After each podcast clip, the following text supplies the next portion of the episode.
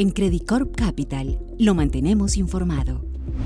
Bienvenidos a un nuevo podcast de Credit Corp Capital. Soy Daniel Heredia. El domingo se llevó a cabo la primera vuelta electoral en el país. El escrutinio mostró que el expresidente Lula da Silva obtuvo el 48% de los votos, mientras que el presidente Jair Bolsonaro se quedó con el 43%. Si bien los resultados confirmaron que se deberá llevar a cabo una segunda vuelta el 30 de octubre, la gran sorpresa fue la estrecha diferencia entre los dos principales candidatos, puesto que Bolsonaro no solo obtuvo 2 millones de votos más que en 2018, sino que recortó la diferencia con Lula respecto a los 10 puntos que sugerían la mayoría de las encuestas.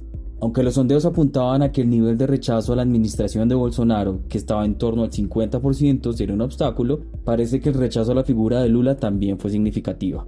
En todo caso, la anterior evidencia una polarización mayor a la prevista entre los brasileños, que lleva un escenario más abierto para el balotaje. Para Bolsonaro, una gran parte de la población aún tendría un rechazo a los gobiernos de izquierda debido a que los escándalos de corrupción y como resultado de banderas como la liberación del aborto o la legalización de las drogas.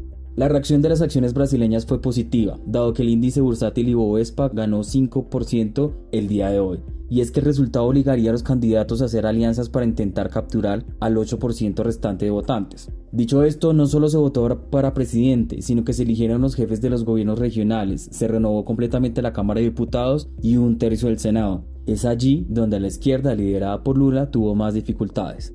El Partido Liberal, aliado de Bolsonaro, se hizo con la mayoría de la Cámara de Diputados, al obtener 99 bancadas de las 513 en disputa por encima de los 77 con los que contaba previamente. En el caso del Senado, en donde se renovaba un tercio de los integrantes, es decir, 25 curules de 81, 13 de ellas provendrían del partido Bolsonaro.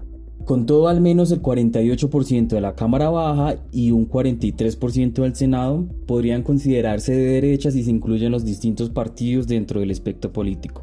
Como habíamos advertido, la composición del Congreso era clave para determinar el apoyo a las propuestas económicas del futuro mandatario. Y es que incluso en caso de una victoria de Lula para asegurar la gobernabilidad será necesario que se mueven significativamente las propuestas.